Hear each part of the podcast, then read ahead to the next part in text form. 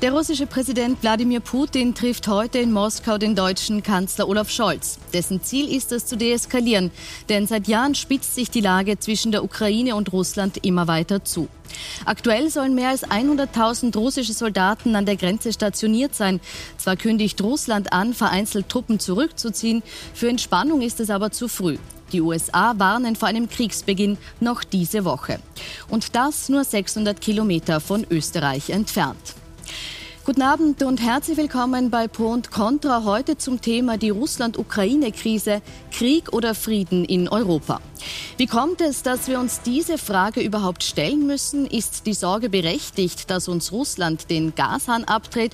Und was will Wladimir Putin eigentlich erreichen? Darüber diskutiere ich heute mit meinen Gästen im Studio und begrüße dazu recht herzlich Vasil Chimenez, Botschafter der Ukraine in Österreich. Herzlich willkommen. Guten Abend. Johann Gudenus, PR-Berater und früher geschäftsführender Clubobmann der FPÖ, der sich aber nach der Ibiza-Affäre aus der Politik zurückgezogen hat. Er ist Teil der österreichisch-russischen Freundschaftsgesellschaft Gesellschaft und hat viele geschäftliche Kontakte nach Russland. Herzlich willkommen. Susanne Scholl, Schriftstellerin und langjährige Moskau-Korrespondentin. Sie hatte mehrfach persönlich Kontakt auch zu Wladimir Putin. Guten Abend. Und ich begrüße Gerhard Kahner, Militärstratege und Geschäftsführer von Aventus. Guten Abend. Ja. Eingeladen, aber leider kurzfristig erkrankt, ist der Präsident der österreichisch-russischen Freundschaftsgesellschaft, Maximilian Habsburg-Lothringen. Wir wünschen ihm auf diesem Weg gute Besserung. Und natürlich haben wir auch den russischen Botschafter heute eingeladen. Er hat uns leider abgesagt für diese Diskussion. Ich möchte mit Ihnen, Herr Chimenez, beginnen. Seit einigen Tagen heißt es nun aus US-Geheimdienstkreisen, dass womöglich morgen Mittwoch eine Invasion Russlands in der Ukraine ansteht. Machen Sie sich Sorgen, dass morgen russische Truppen in Ihr Heimatland in die Ukraine einmarschieren werden? Äh, was heißt, haben wir Sorgen? Sorgen haben wir seit acht Monaten als diese massive Truppenpräsenz äh, von den russischen äh, Militär an der Grenze stationiert sind. Und äh, natürlich äh, spürt das auch die Gesellschaft. Aber ich muss Ihnen sagen, die Sorge ist da, aber ist keine Panik. Wir, wir, die Ukrainer, wir haben ein sehr, sehr ähm, starkes Vertrauen in unsere Nation, äh, Streitkräfte der Ukraine. Wir äh, schätzen sehr die Bemühungen äh, des Präsidenten der Ukraine, der politischen Führung unseres Landes, alles zu tun, alles Mögliches zu tun, äh, durch verschiedene diplomatische Möglichkeiten, ähm, alles zu tun, um, um, um, um diese weitere äh, Eskalation zu verhindern. Die ganze Welt schaut ja jetzt so ein bisschen auf Wladimir Putin. Wladimir Putin, der ja als unberechenbarer Aggressor gilt in dieser Situation. Er hat im Jahr 2014 äh, auch mit Russland eben die ukrainische Halbinsel Krim annektiert, also nicht nur bis jetzt gesprochen, auch Taten sind gefolgt. Vor 20 Jahren, als er junger Präsident war, hat er im Rahmen eines Staatsbesuchs in Deutschland allerdings noch ganz anders geklungen. Das hören wir uns jetzt kurz an. Heute müssen wir fest und endgültig erklären, der Kalte Krieg ist vorbei. Die Welt befindet sich auf einer neuen Etappe ihrer Entwicklung. Wir verstehen, ohne einer modernen, dauerhaften und standfesten internationalen Sicherheitsarchitektur schaffen wir auf dem Kontinent nie Vertrauensklima an. Und ohne diesem Vertrauensklima ist kein einheitliches Großeuropa möglich. Heute sind wir verpflichtet zu sagen, dass wir unseren, unsere Stereotypen und Ambitionen loswerden und der Bevölkerung Europas und der ganzen Welt Sicherheit zusammen gewährleisten. Frau Schroll, wenn wir uns das anhören, der Kalte Krieg ist vorbei, wir müssen Stereotypen loswerden und gemeinsam Europas Sicherheit gewährleisten. Wann hat Putin da seine Meinung geändert?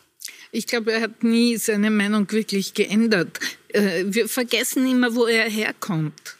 Er kommt aus dem KGB, er war ein kleiner KGB-Agent und er ist groß geworden mit den Spielregeln des Kalten Krieges. Und er hat auch keine anderen Visionen und keine anderen Ideen. Er hat nie es geschafft, den Schritt aus dieser Entwicklung, aus dieser seiner Vergangenheit zu tun, und das, was wir heute sehen, ist der wirkliche Putin. Das damals war opportun, weil in der Situation Russland äh, als schwach galt und er gezwungen war, sozusagen gute Miene zu dem seiner Meinung nach bösen Spiel zu machen.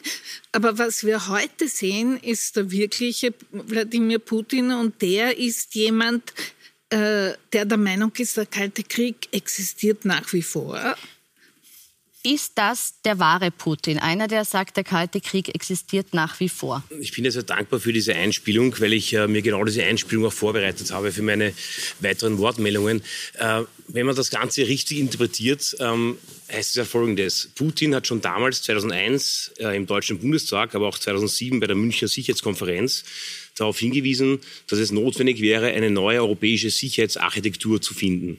Wenn es davon gesprochen wird, Putin will den Kalten Krieg fortsetzen, so frage ich mich doch, was für eine Struktur ist die NATO? Die NATO ist ein Instrument des Kalten Krieges. Die, der Warschauer Pakt, nämlich äh, der Pakt äh, der Sowjetunion zur Verteidigung, wurde mit 1991 aufgelöst, wie die Sowjetunion zerfallen ist. Nach 1991 hat die NATO weiter bestanden. Und jetzt ist hier davon gesprochen, dass Putin äh, dem Kalten Krieg huldigt, wo auch die NATO sich gerade bis an die Grenzen Russlands äh, äh, äh, weiter handelt. Äh, der Kalte Krieg wird durch einen Nostalgieverein des Kalten Krieges namens NATO weitergeführt. Und ich appelliere schon noch äh, äh, nachzudenken, ähm, welche Interessen diverse Machtblöcke haben. Und wenn sich ein Machtblock, der im Kalten Krieg entstanden ist, weiter nach Ende des Kalten Krieges weiter in den Osten ausbreitet, so gibt es doch auch Sicherheitsinteressen zu beachten eines Landes in, in Osteuropa. Herr Kader, ist es so? Ist es so, dass die NATO Russland zu nahe gekommen ist und dass wir, dass wir erleben jetzt eine natürliche Reaktion von Putin ist? Also zunächst, glaube ich, wäre mal zu sagen, dass die NATO ähm, eine sehr erfolgreiche äh, Organisation zur Verteidigung äh, ihrer Mitglieder ist. Äh, nicht umsonst ist sie so attraktiv, dass mit Stand 2020 30 Nationen Mitgliedstaaten der NATO sind. Das wäre wohl nicht der Fall, wenn äh, hier nicht eine bestimmte Anziehungskraft bestünde. Ich glaube auch nicht, dass der NATO an sich vorzuwerfen ist, dass sie sich ausgedehnt hat.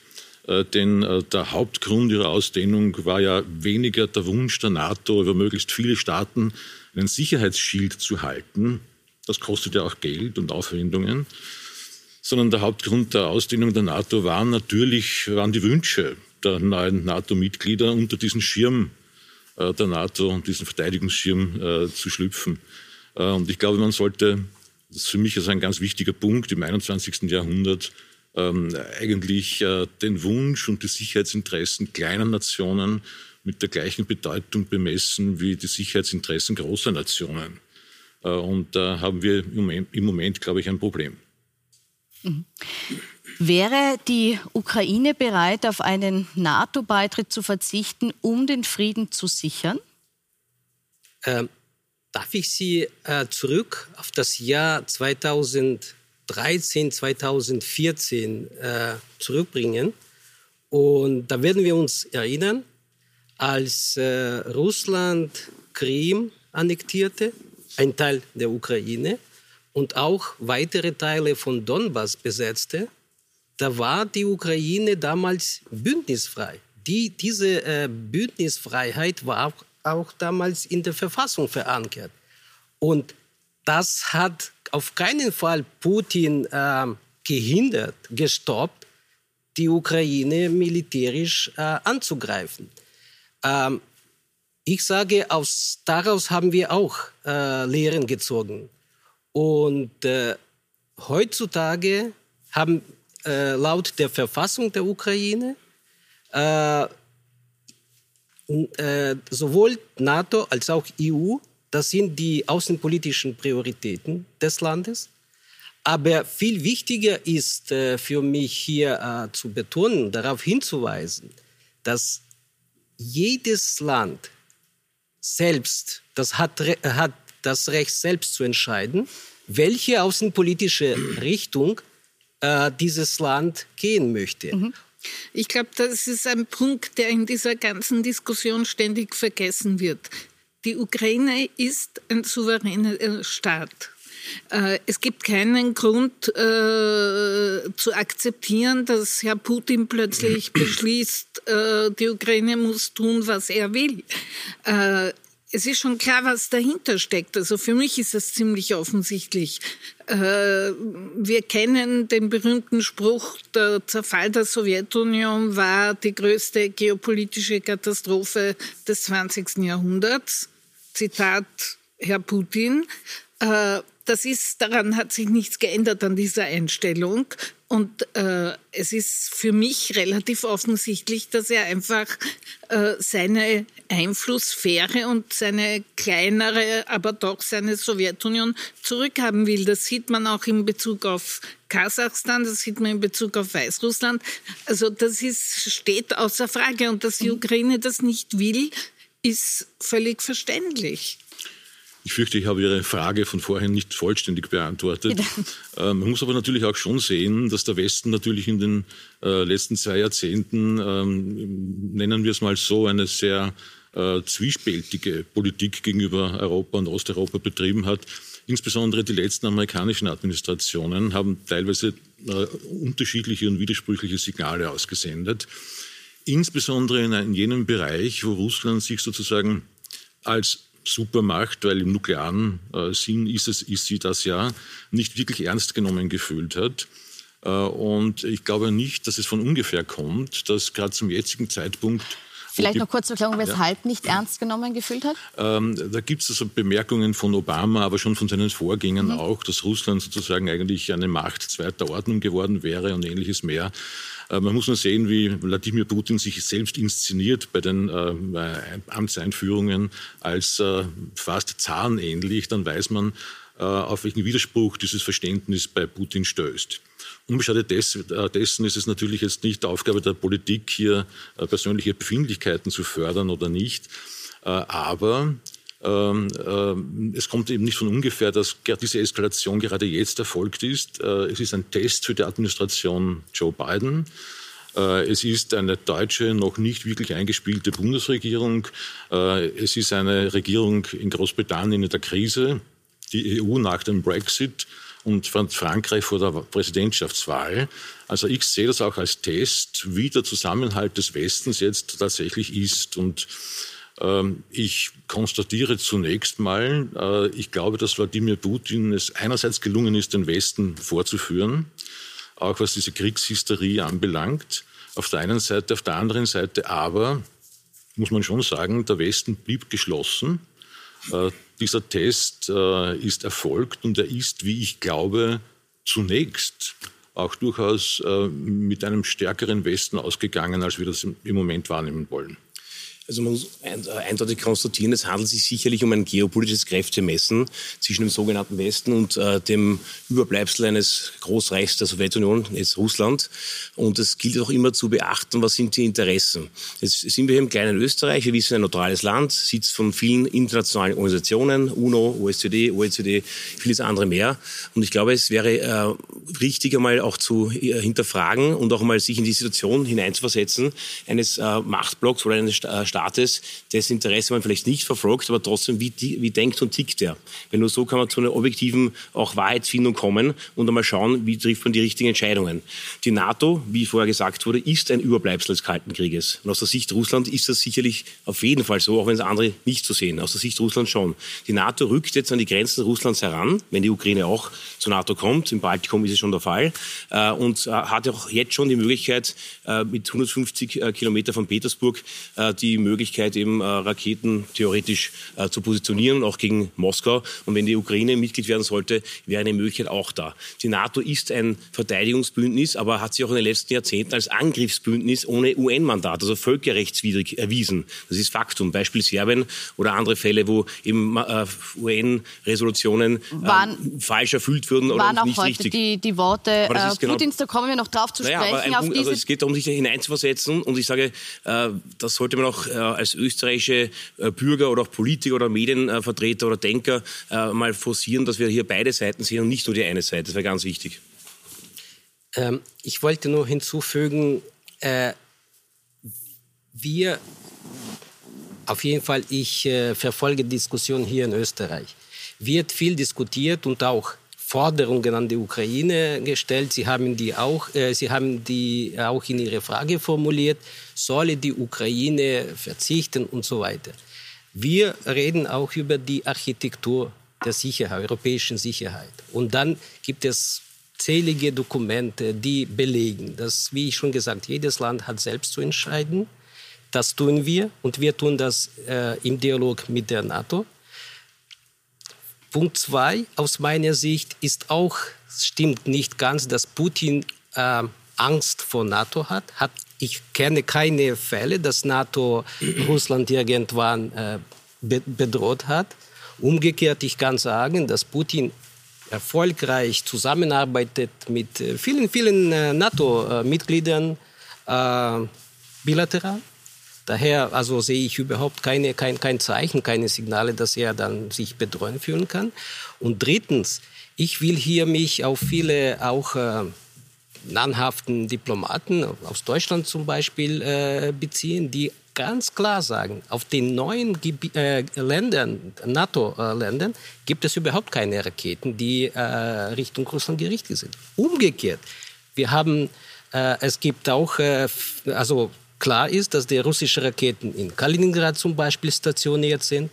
Wir wissen, dass danach der ähm, Annexion von Krim hat äh, Russland diese äh, Halbinsel stark militarisiert, auch mit Raketen.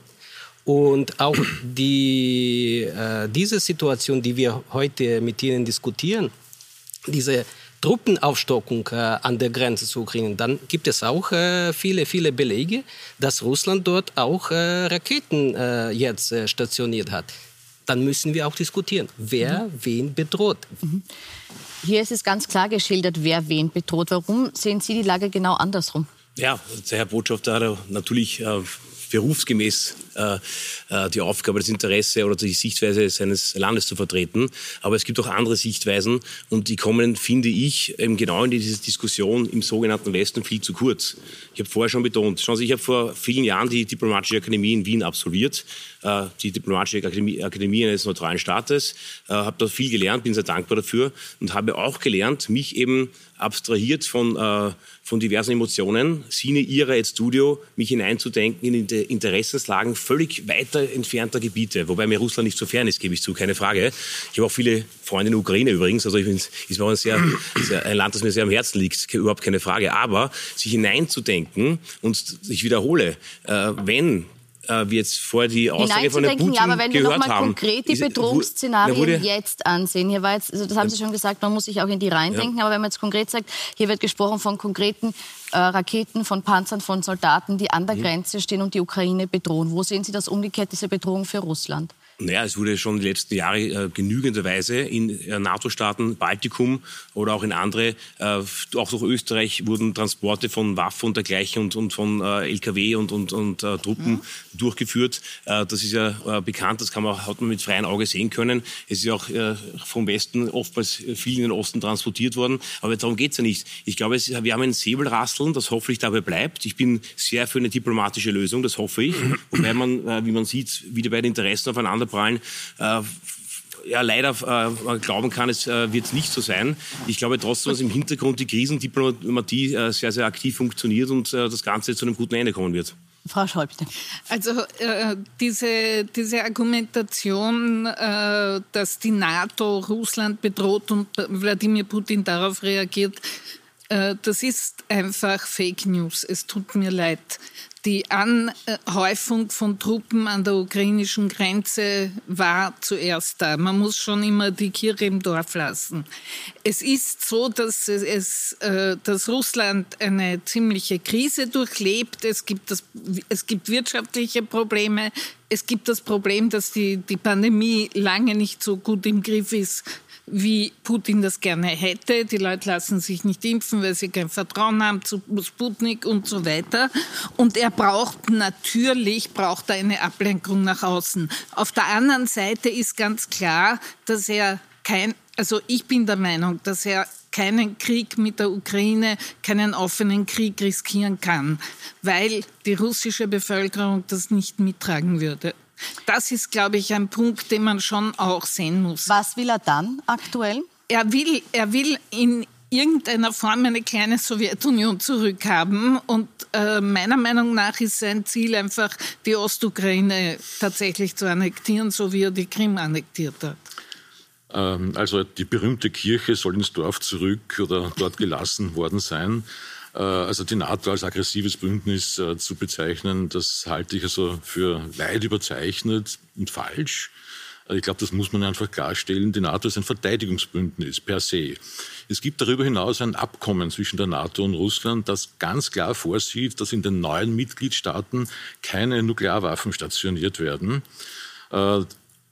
Die äh, Kündigung des INF-Vertrages, also sprich des Vertrages über Mittelstreckenraketen in Europa, erfolgte durch Wladimir Putin, durch Russland und nicht durch die NATO.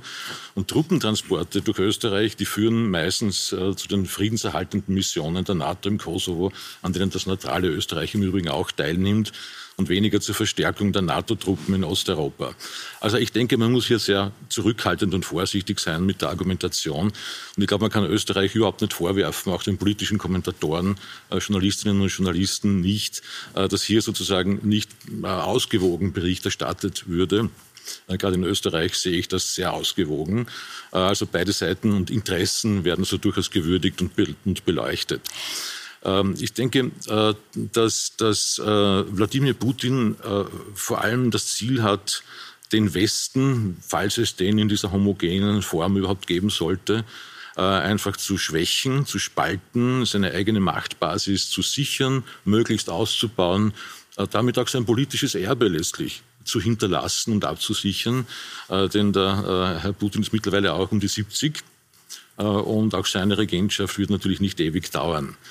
Ähm, und Faktum ist natürlich, dass äh, dieses Säbelrasseln, wie wir es nennen, an der, an der Grenze zur Ukraine ähm, am, am allerwenigsten damit zu tun hat, dass die Ukraine der NATO beitreten könnte. Äh, das will natürlich die Ukraine, das wissen wir. Sie hat auch eine Zusage, äh, dass Verhandlungen mit ihr aufgenommen werden. Das heißt noch lange nicht, dass sie da tatsächlich aufgenommen wird. Denn es ist ganz evident, dass die Ukraine eben ein Problem mit einem Nachbarstaat hat und in den Urzeiten der NATO-Erweiterung war ein Kriterium für eine Aufnahme in die NATO, dass eben jeder neue Mitgliedstaat keine offenen Konflikte mit einem Nachbarstaat haben darf. Das ist bei der Ukraine leider nicht der Fall. Das heißt, Gehen es ist im Moment überhaupt nicht realistisch, dass die Ukraine in die NATO aufgenommen wird und niemand hat aktuell die Absicht, die NATO auch nicht, die Ukraine aufzunehmen. Das wissen Sie, Herr Botschafter, Sie werden es bedauern, aber es ist so. Grundprinzipien geht es darum, dass wir selbst entscheiden und dass nicht jemand anderer vom Ausland uns äh, Forderungen stellen wird, was wir tun sollen oder nicht. Wann wir beitreten werden, das ist die Sache. Vieles hängt von uns, wie die Ukraine auch vorbereitet wird. Andererseits, wir entscheiden das auch im Dialog mit der NATO. Ich möchte gerne auf die aktuelle Situation jetzt nochmal zu sprechen kommen, weil dieser Besuch heute von Olaf Scholz doch sehr genau beäugt wurde und da auch geschaut wird, was passiert, welche Auswirkungen hat das. Und ich möchte auf einen Vorfall zu sprechen kommen, der bei der Pressekonferenz mit Olaf Scholz und Wladimir Putin dann passiert ist ähm, und der sich auf den, den Konflikt in der Ostukraine bezieht. Da kämpfen ja derzeit schon prorussische Kräfte für die Abspaltung des Donbass. Insgesamt sind bisher in diesen Kämpfen schon 13.000 Menschen gestorben und Wladimir Putin Putin hat die Situation heute als Völkermord an der russischsprachigen Bevölkerung in der Ostukraine bezeichnet. Was sagen Sie dazu? Was kann ich sagen? Das ist für mich ist das Problem, dass zu viel äh, darauf Wert gelegt, was Putin sagt, oder dass zu viel zu, also viel äh, Glauben geschenkt ist. Wir sind nicht so naiv. Wenn Sie sich erinnern, 2013, 2014, Annexion in Krim. Was hat damals Putin gesagt? Wir sind dort nicht. Da waren grüne Männchen. Dann war dann ein Monat später, äh, die russischen Truppen haben dann äh, Teile von Donbass besetzt. Was hat Putin gesagt? Wir sind dort nicht. Äh, modernste Waffe, die äh, damals äh, russische Armee, auch pro-russischen Separatisten äh, verwendet haben, hat er gesagt, die seien irgendwo in den Gruben äh, gefunden beziehungsweise in einem Militärhaus äh, gekauft. Das heißt, sind wir nicht so naiv, zu jetzt mal äh, wirklich allen zu, zu, zu glauben, Glauben zu schenken, was Putin sagt? Okay. Was sagen Sie zu dieser Aussage? Hat sich Putin hier zu weit rausgelehnt? Hat er sich da in der Wortwahl vergriffen? Das wäre mit dem Völkermord, was mhm. Sie angesprochen haben. Ja, das ist jetzt auch eine, eine äh, würde ich mal sagen, eine Eskalation der Rhetorik, äh, die stattfindet, äh, wie auch eine Eskalation der auf beiden Seiten der, der Aufrüstung und dergleichen. Es braucht eine Abrüstung der Worte, auf, auf jeden Fall, überhaupt keine Frage. Es wäre wünschenswert, dass hier eine Deeskalation stattfindet. Und ich appelliere nochmal auch äh, nochmal als Österreicher darauf, dass wir ein neutrales Land sind und dass wir auch schauen sollten, dass wir als Österreich und als Mitteleuropa auf unsere Interessen schauen. Und unsere Interessen sollten nicht bei Russland liegen, aber auch nicht bei den USA, sondern ein eigenständiges Verhalten und eine eigenständige Sicherheitsarchitektur und eine eigenständige äh, strategische Überlegung, was wäre für uns äh, als Mitteleuropäer am besten. Und das wäre eine Äquidistanz zu Russland und zu den USA. Aber die NATO ist halt USA dominiert und äh, gilt auch schon als Hegemonialmittel äh, der USA USA über Europa. So sollte man es auch sehen. Ja, aber es geht um die Ukraine. Und dass Wladimir Putin dieses Problem gerne nur mit den USA lösen will, ist eine Seite und bestätigt meiner Meinung nach das Gefühl, dass er halt im Kalten Krieg ist und bleibt und daher äh, immer noch diese Position hat, es gibt zwei Supermächte und die machen sich aus, was in Europa und rundherum passieren soll. Das so kann man das nicht stehen lassen. Und äh, was den Donbass betrifft und was die Ostukraine betrifft, äh, so ist natürlich diese Argumentation, wir müssen unsere russischsprachigen Brüder schützen. Äh, äh, völlig lachhaft, weil wenn Sie nach Kiew kommen, redet jeder Russisch und Kiew ist also nicht besetzt und es sind keine äh, irgendwie gearteten äh, Menschen dort, die plötzlich behaupten, sie müssen hier jetzt äh, die, die russische Bevölkerung in der Ukraine schützen. Das ist völlig absurd. Das sind, das sind Argumente, die dazu dienen, um zu verschleiern, dass die Ostukraine selbstverständlich ohne die Unterstützung aus Moskau keine Sekunde lang äh, so existieren könnte jetzt, wie sie das tut. Äh, die Menschen, die dort die Macht übernommen haben, sind Bekannte auch wirklich zum Teil aus anderen Konflikten bekannte Banditen muss man leider schon ganz offen so sagen. Und äh, äh, das kommt äh, Russland entgegen, weil die Situation in der Ostukraine die Ukraine einfach dermaßen unter Druck setzt. Sie müssen sich vorstellen, in einem Land herrscht, in einem Teil des Landes herrscht Krieg. Äh, das ist dann schon eine andere Situation, als, als wenn, wenn die Ukraine sozusagen tatsächlich allein da wäre und es darum ginge, was will die Ukraine, was will sie nicht. Und Wladimir Putin spricht auch nicht mit der Ukraine, er spricht mit Amerika. Über den Kopf nicht nur der Ukraine hinweg, sondern auch über den Kopf der Europäer hinweg. Das muss man nämlich auch da, noch sagen. Da möchte ich noch mal einhaken, weil Sie jetzt schon zweimal erwähnt haben, er spricht mit Amerika und nicht mit Europa. Macht es den Sinn, dass die Staatschefs jetzt, wie es im Moment passiert, einer nach dem anderen anreisen? Wäre es sinnvoller, die EU geschlossen auftreten zu lassen oder Europa eben als EU oder durch die EU vertreten mhm. zu lassen in diesen Das ist genau der Punkt, den ich auch vorhin gemeint habe, mit äh, Putin hat den Westen vorgeführt in gewisser Weise.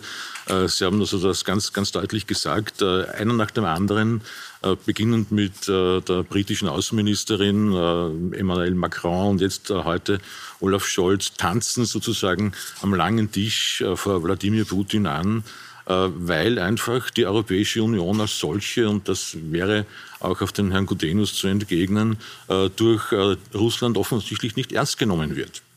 Und wenn ich heute eine, eine Bemerkung vom russischen Außenminister Lavrov höre, ja, ja, das mit der OSZE irgendwie äh, abzuverhandeln, das wäre vielleicht ganz interessant. Aber wir wollen in erster Linie mit der NATO und den USA verhandeln. Dann zeigt das eine gewisse Missachtung internationaler Organisationen inklusive der Europäischen Union. Und zurück zur Frage äh, des Interesses Österreichs, also von einer Äquidistanz äh, zwischen Russland und äh, dem Westen, äh, haben wir schon im Kalten Krieg nicht gesprochen. Ich hoffe, wir fühlen uns also weiter dem demokratischen westlichen Modell äh, verpflichtet einerseits und andererseits, ich glaube, das Interesse Österreichs kann nur sein, äh, aufgrund unserer Größe oder relativen Größe, äh, ist gleich Kleinheit, sich in internationalen Organisationen zu äußern. Das ist die Europäische Union. Und wenn diese Europäische Union nicht ernst genommen wird, dann müssen wir alles dazu tun, damit sie ernst genommen wird auf der internationalen Bühne.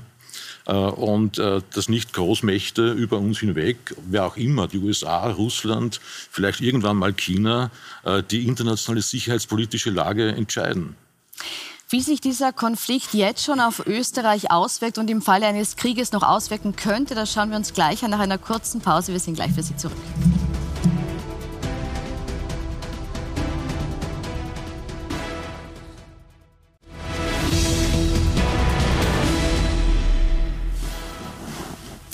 Willkommen zurück bei Pro und Contra. Heute zum Thema Russland-Ukraine-Krise, Krieg oder Frieden in Europa. Wir waren gerade beim Staatsbesuch des deutschen Bundeskanzlers Olaf Scholz bei Wladimir Putin und äh, sind jetzt äh, bei dem Bereich, wo es um die Spielchen, die Machtspielchen auch in diesen diplomatischen Besuchen geht. Wir haben erfahren, dass ähm, sehr hohe Auflagen gestellt wurden, dass Olaf Scholz insgesamt drei PCR-Tests vor seiner Anreise machen musste, dass es dann auch auch erforderlich war, in Moskau noch einen Test zu machen. Und da gab es fast einen Zwischenfall, weil Olaf Scholz wollte, dass der Test mit dem deutschen Test gemacht wird, mit einer deutschen Ärztin. Und Wladimir Putin wollte dann unbedingt eine russische Ärztin diesen Test abnehmen lassen.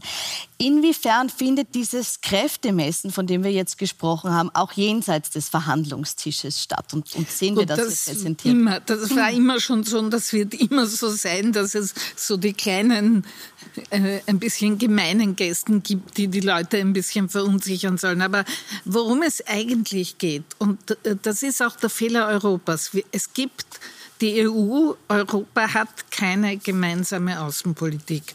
Und die Tatsache, dass jetzt also äh, Boris Johnson, äh, Scholz und äh, wie sie alle heißen, der Reihe nach nach Moskau pilgern, ist ja eigentlich nur ein Beweis dafür, dass Putin überhaupt nicht vorhat, eine Europäische Union überhaupt zu akzeptieren. Und das hat er noch nie. Also er hat immer nur mit einzelnen Europäern verhandelt, gerne mit Berlin, gerne mit Paris. Äh, die anderen sind ihm relativ egal. Also nach Wien kommt er, nach Österreich ist er höchstens zum Skifahren gekommen. Also wir sind sowieso nicht wichtig genug. Aber er nimmt nicht wahr, er hat noch nie mit Brüssel verhandelt. Und das ist, glaube ich, wirklich auch eines, ein Problem, das Europa hat. Würden Sie da zustimmen, dass Wladimir Putin, dass Russland die Europäische Union als Institution zu wenig ernst nimmt? Das kann ich teils unterschreiben, teils nicht. Das liegt aber auch an der Europäischen Union selbst. Nicht wahr zu sagen, ähm, Herr Putin, wir schicken Ihnen jetzt jemanden aus Brüssel, nämlich die bevollmächtigte Person. Es gibt ja in der Struktur der EU ja ein paar Leute, es sind meistens nicht eine Person, sondern mehrere, die zuständig wären. Äh, wenn das freiwillig so gemacht wird, dann kann man es den Ländern nicht vorwerfen, muss man auch sagen. Ja. Anscheinend nimmt sich noch jedes Land so wichtig, dass es dann doch ähm, äh, einzeln beim Herrn Putin vorstellig wird, mit oder ohne PCR-Test. Man sieht auch beim PCR-Test, wie lächerlich schon die ganze Corona-Hysterie ist, dass sich schon jetzt Außen- und Geopolitik mit PCR-Tests äh, messen lässt. Das ist auch äh, am, am Rande erwähnt. Aber gut, äh, man sieht eben doch, dass die EU sich selbst nicht ernst nimmt, wenn dann äh, die Vertreter von wichtigen Einzelstaaten einzeln nach der Reihe nach äh, beim Putin vorstellig werden. Herr Kahner, ist es die Schuld der EU, dass sie nicht ernst genommen es ist natürlich zum Teil auch Schuld der EU selbst, überhaupt keine Frage. Die Frage ist nur, wer, wer ist die EU? Das sind wir, die Mitgliedstaaten in Wirklichkeit, die wir bis jetzt nicht in der Lage waren, eine glaubwürdige Außen- und Sicherheitspolitik darzustellen, nämlich in der politischen Realität. Äh, aber das ist ja bereits passiert, dass die EU eben äh, ihren Außenbeauftragten Josip Borrell äh, nach Moskau geschickt hat. Allerdings nicht jetzt in dieser eskalierten Krise, sondern bereits früher. Und der wurde halt dort vom russischen Außenminister vorgeführt auf eine sehr unangenehme Art und Weise. Es ist die Frage, lässt man sich so vorführen?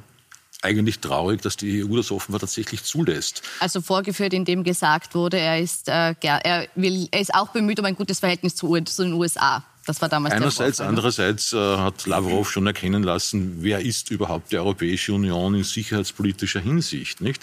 Und daran sind sicher wir hauptsächlich schuld, dass wir es trotz äh, anderslautender Bekenntnisse schon seit 1995 und in den diversen EU-Verträgen nicht geschafft haben, das konkret äh, darzustellen auf der Weltbühne. Es ist daher die russische Perzeption, äh, in der Wladimir Putin im Machtdenken, im geostrategischen Machtdenken verhaftet bleibt, in gewisser Weise verständlich, äh, dass er sagt, gut, äh, wenn die Europäer äh, ohnehin kein wirklicher Machtfaktor sind, außer der wirtschaftlichen Macht vielleicht, aber auch das ist halt fraglich, äh, ob das so einheitlich ist, äh, dann wende ich mich gleich äh, nach Washington zum wirklich wichtigen US-Präsidenten, beziehungsweise zu meinem Counterpart in Peking. Nicht? Sie haben jetzt die Wirtschaft angesprochen, auf die möchte ich gleich zu sprechen können. Eine kurze abschließende Frage noch zu Europa und dem Verhältnis Russland, Europa und Ukraine. Fühlen Sie sich, fühlt sich die Ukraine von Europa ausreichend unterstützt aktuell? Äh, aktuell kann ich Ihnen sagen, das ist jetzt wirklich eine beispiellose Situation, dass äh, die Ukraine so starke Solidarität, Unterstützung von Europa, nicht nur von Europa, sage ich, von einer demokratischen Weltgemeinschaft erfährt. Und äh, wir freuen uns, und das ist auch ein Beleg dafür, dass einer der, einer der Teile unserer Strategie äh, ist, äh, scheint erfolgreich zu sein oder ist erfolgreich, weil äh, diese Unterstützung äh, von Europa, von, Groß, äh, von der EU, von Großbritannien, von den USA, auch von anderen Ländern äh, zeigt auch, dass die ähm, Solidarität da ist und es ist auch ein Zeichen gegenüber Putin. Er stellt sich gegenüber der ganzen Welt, kann man sagen. Mhm. Jetzt ähm, ist hier offenbar die, die Situation eher zufrieden oder die Meinung, so dass Sie sagen, Sie fühlen sich ausreichend unterstützt. Trotzdem gab es gerade Deutschland gegenüber die Forderung, äh, man möge auch Waffen in die Ukraine liefern. Deutschland streitet intern noch darüber, ob das gemacht werden soll oder nicht. Andere Länder wie zum Beispiel Frankreich liefern Waffen. Wäre Deutschland gut beraten, hier auch wirklich äh, konkret militärisch zu unterstützen im Sinne einer Waffenlieferung in die Ukraine? Also ich denke, dass es der Ukraine im Moment nicht an Waffen mangelt, offen gestanden, zumindest am Zufluss von, von neuen Waffen, dass das nicht wirklich das Problem ist. Äh, woran es Deutschland vielleicht mangelt, ist noch die äh, letztendliche Ausgeformtheit ihrer Außen- und Sicherheitspolitik. Äh, äh, Scholz kann diese Zusagen auch deswegen nicht machen, weil er es in seiner eigenen Fraktion äh, unter dem Fraktionschef Rolf Mützenich nicht durchsetzen könnte, äh, hier tatsächlich Waffen zu liefern. Äh, aber ich denke, es wäre schon durchaus auch eine Solidaritätsbekennt, ein Solidaritätsbekenntnis, zumindest defensive, mit defensiven Waffen die Ukraine zu unterstützen. Äh, wir sind allerdings hier nicht in der Situation, Deutschland einen guten Ratschlag zu geben. Wie gesagt, meine äh, Vision oder meine Vorstellung von, von einer europäischen Außenpolitik wäre eigentlich, dass alle mit einer Sprache sprechen, nicht Deutschland so, Frankreich so und Großbritannien, obwohl nicht mehr EU-Mitglied, wieder ganz anders sagt. Darf ich, darf ich was, was Waffe betrifft, mhm. äh, zu sagen, weil es hier auch zu viel Spekulation kommt äh, und das Thema kann wirklich aus meiner Sicht äh, nicht äh, objektiv äh, behandelt werden. Worum geht es eigentlich? Ukraine hat nie Russland gedroht. Niemals. Äh, es geht um die Waffen für unsere Verteidigung. Wir reden über defensive Waffen. Diese Maßnahme, warum wir um die militärische Hilfe bieten, äh, geht es darum oder lässt sich dadurch erklären, dass wir, und ich glaube, das ist das, also der, der, der die Aufgabe jeder Regierung, dass das Land militärisch fähig ist, äh, sich äh, zu verteidigen. Das tun wir. Und äh, das ist auch ein Zeichen gegenüber Russland, falls, wenn er äh, einmarschieren wird, wenn diese weitere Eskalation vornehmen wird, dass wir bereit sind, fähig sind, äh, eine, eine, eine, äh, dass wir auch uns verteidigen werden. Können. Also es gibt ja mittlerweile schon zwei äh, Sieger in diesem Konflikt. Das ist die englische und die amerikanische Waffenindustrie. Das Ganze ist ein Bombengeschäft. Es wurde der Teufel an die Wand gemalt, dass die Russen äh, die Ukraine überlaufen und, und äh, einmarschieren und äh, äh, kriegerisch bekämpfen. Und die ersten Bestellungen wurden schon an England und an die USA abgegeben. Also es gibt schon auf jeden Fall zwei Sieger des Konflikts, ein Bombengeschäft, das Waffengeschäft. Egal, ob das Ganze jetzt passiert wäre oder nicht. Es profitieren die beiden Mächte, die auch immer schon vorhatten, durch die NATO Europa zu spalten. Und das habe ich vorher schon darauf appelliert, eine eigene äh, Sicherheitsidentität zu finden in Europa. Ich rede nicht von der EU, nämlich von Europa. Und Europa ist mehr als die EU und äh, zu Europa gehören auch die Ukraine und Russland. Und da sollte man eben äh, über den Tellerrand hinausdenken und endlich mal eine Architektur finden, was das Putin gemeint hat vor Aber 20 Jahren, äh, abseits der NATO, damit hier Stabilität und Sicherheit gefunden werden kann und sich nicht dann spalten zu lassen. Ja, aber es gibt Architektur. Es gibt Pariser, äh, es gibt äh, OSCE, gibt es verschiedene äh, Dokumente, Vereinbarungen. Wir haben mit Russland bilaterale äh, Verträge wonach Russland sich verpflichtet hat, die Souveränität, die territoriale Integrität zu respektieren. Es gibt Budapester Memorandum, ist auch ein, ein, ein wichtiges Dokument, äh, Sie erinnern sich, mhm. Äh, die Ukraine hat auf die Atomwaffe äh, verzichtet, die drittgrö damals drittgrößte in der Welt. Und das war auch ein sehr, sehr starker Beitrag zur Sicherung der, ähm, der Sicher äh, zur Sicherung der Stabilität und der Sicherheit in Europa. Das heißt, es aus unserer Überzeugung, es mangelt sich, es mangelt nicht an ähm, Verträge, Abkommen. Die Frage ist, ob Russland bereit ist, diese äh, Verträge oder Völkerrecht zu respektieren. Ist es das Problem? Gibt es genug Verträge? Gibt es quasi dieses Konstrukt und es wird nur nicht beachtet? Theoretisch ja. Aber man muss halt ähm, in der europäischen Diskussion schon immer wieder darauf hinweisen, äh, dass äh, die Waffen und die Soldaten an der Grenze zur Ukraine halt aus Russland kommen und nicht von der amerikanischen oder der britischen Waffenindustrie.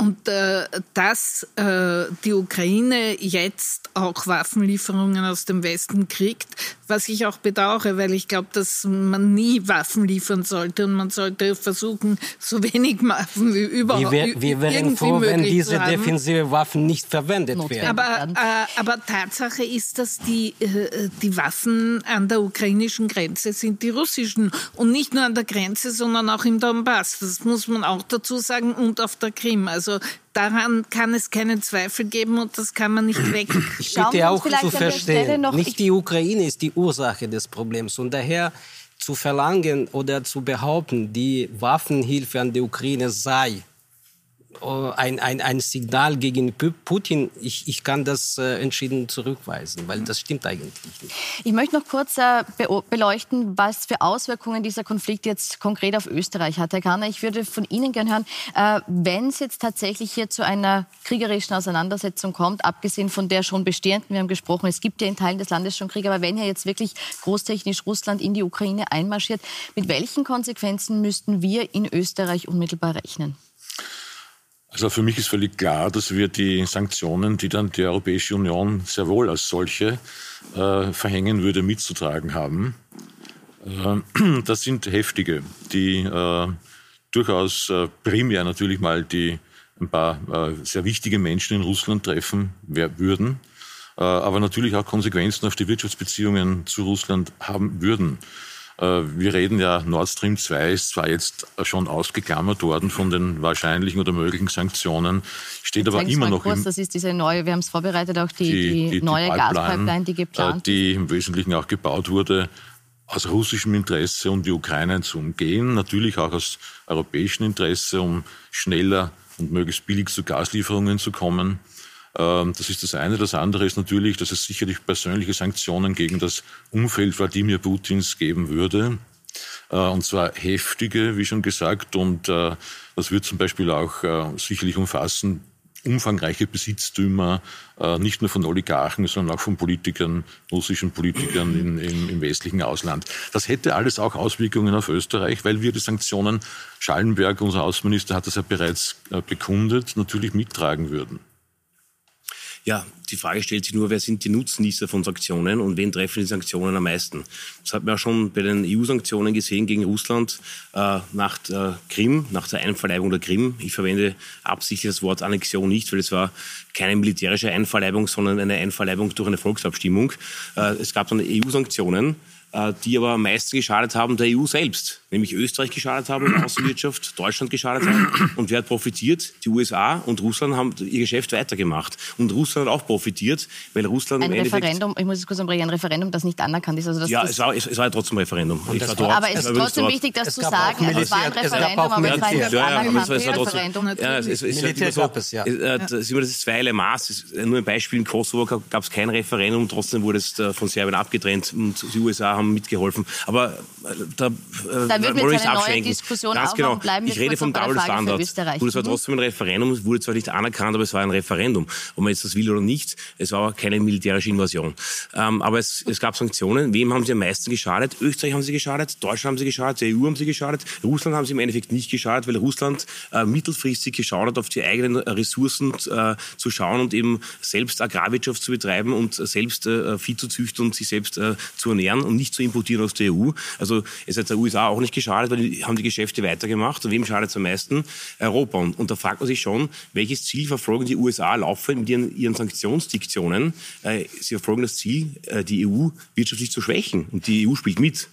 Das ist leider Fehler. Also ich denke, dass die Art von Sanktionen, die der Herr Kanner jetzt erwähnt hat, nämlich direkt gerichtet an Putin selbst und seine engsten Mitarbeiter und seinen engsten Kreis sehr wohl eine Wirkung haben. Und es tut mir leid für jeden österreichischen Geschäftsmann, der darunter leiden mag. Aber man kann einfach nicht zulassen, dass ein europäisches Land von seinem Nachbarn auf diese Art und Weise bedroht wird, wie das heute der Ukraine passiert. Das ist für uns alle sehr wichtig. Natürlich hat das Auswirkungen auf uns, auf Österreich, es hat Auswirkungen auf Europa, es hat vor allem Auswirkungen auch, weil wir seit Jahrzehnten trotz immer wieder erfolgter Erpressungsversuche durch Putin wir immer noch nicht unsere äh, Versorgung mit Energie äh, diversifiziert haben. Wir hängen immer noch am russischen Gashahn und äh, dieser russische Gashahn kann sich durchaus auch in Richtung China drehen, was Putin auch schon bewiesen hat mit seinem was Besuch würde das in denn Peking. Für uns heißen? Naja, es würde ein bisschen kalt werden in Europa. Nein, äh, Russland oder die Sowjetunion hat äh, über 50 Jahre bewiesen, auch im Kalten Krieg, dass sie verlässliche Lieferanten von Gas waren. Vor 53, äh, vor 53 Jahren wurde der Vertrag geschlossen oder 54 Jahre kann mich erinnern, vor drei, vier Jahren war in der Hofburg, äh, war in der Hofburg äh, die Feier von Druschba, das ist die Pipeline, die auch im Österreich nach Baumgarten mit Gas versorgt. Es war immer friktionsfrei, egal welcher Konflikt weltweit oder sonst wo in Europa im Kalten Krieg äh, stattgefunden hat. Das aber, war verlässlich. Das und, jetzt, und, jetzt, kommt die USA daher mit dem Fracking-Gas, das viel teurer ist und versucht eben äh, auch in der Ukraine das zu importieren. Es geht immer nur ums Geschäft. Auch wenn der Sohn von Biden seine Gasgeschäfte in der Ukraine macht und der Herr Biden jetzt Präsident ist, es geht doch immer nur ums Geschäft. Es geht einfach, einfach nur, dass der Dollar... Aber vergessen Sie nicht, dass Putin Gas. Hat. Das ist alles Putin gedroht hat. Aber es geht Energie. um die Petrodollars, auf denen, auf denen die ganze wirtschaftliche Situation Russlands schon wieder basiert. Es gibt nichts anderes. Und es geht genau darum. Und äh, ich sage noch einmal, Putin war bei den Olympischen Spielen in Peking nicht, weil er so sportbegeistert ist, sondern weil er mit der chinesischen Führung tatsächlich über Gaslieferungen verhandelt hat. Das verboten, und das oder? ist eine echte Bedrohung für Europa und das hat er einmal auch schon ganz offen gesagt. Wenn ihr euch lang blöd spielt, dann kann ich mein Gas auch nach China liefern und die Chinesen haben einen großen Bedarf. Also das ist schon eine ganz offene Drohung an Europa. Kana, wie groß also ich denke, dass es durchaus zu Engpässen kommen könnte. Aber wenn schon immer nur ums Geschäft geht, äh, da stimme ich so nicht ganz zu, zu 100 Prozent, äh, dann muss man auch sagen, es geht natürlich auch Russland ums Geschäft. Äh, Russland ist ja, hat es ja nicht geschafft, in mehreren Jahrzehnten seit der Überwindung des Kommunismus seine Wirtschaft umzustellen von auf Rohstoffverkauf, Fixiertheit auf eine moderne Industrie- und Dienstleistungswirtschaft. Äh, und ist daher sehr stark von den Rohstoffverkäufen abhängig. Das heißt, äh, kappt Russland äh, das Gas, dann bekommt Russland auch dafür nichts bezahlt. Also es wird sich sehr in Grenzen halten, der Schmerz auf beiden Seiten, würde ich meinen. Wo er sich, glaube ich, weniger in Grenzen halten würde, wäre zum Beispiel, wenn russische Regierungsmitglieder, Familien russischer Regierungsmitglieder ihre Latifundien in London und Umgebung äh, verlieren würden, beschlagnahmt würden und ähnliches mehr. Und ich glaube, es geht Wladimir Putin sehr wohl natürlich auch um den eigenen Machterhalt. Er will diese Machtbasis dieser Oligarchie nicht verlieren.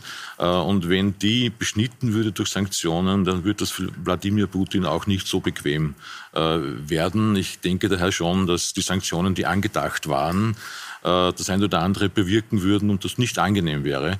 Und auch das dazu geführt hat, die Geschlossenheit des Westens, auch europäische Staaten zu sagen, ja, wir würden Sanktionen mittragen im Fall, dass Russland Gewalt anwendet gegen die Ukraine.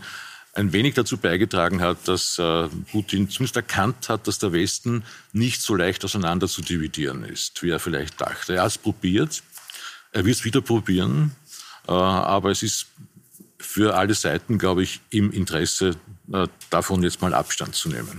Das nehme ich jetzt als Schlusswort, weil ich glaube, das wünschen wir uns alle, dass der Westen geschlossen hier bestehen kann und äh, es zu keiner kriegerischen Auseinandersetzung kommt. Ich bedanke mich bei Ihnen für die spannende Diskussion. Danke fürs Kommen. Ihnen wünsche ich noch einen schönen Abend auf Puls 4 und Puls 24. Wiedersehen.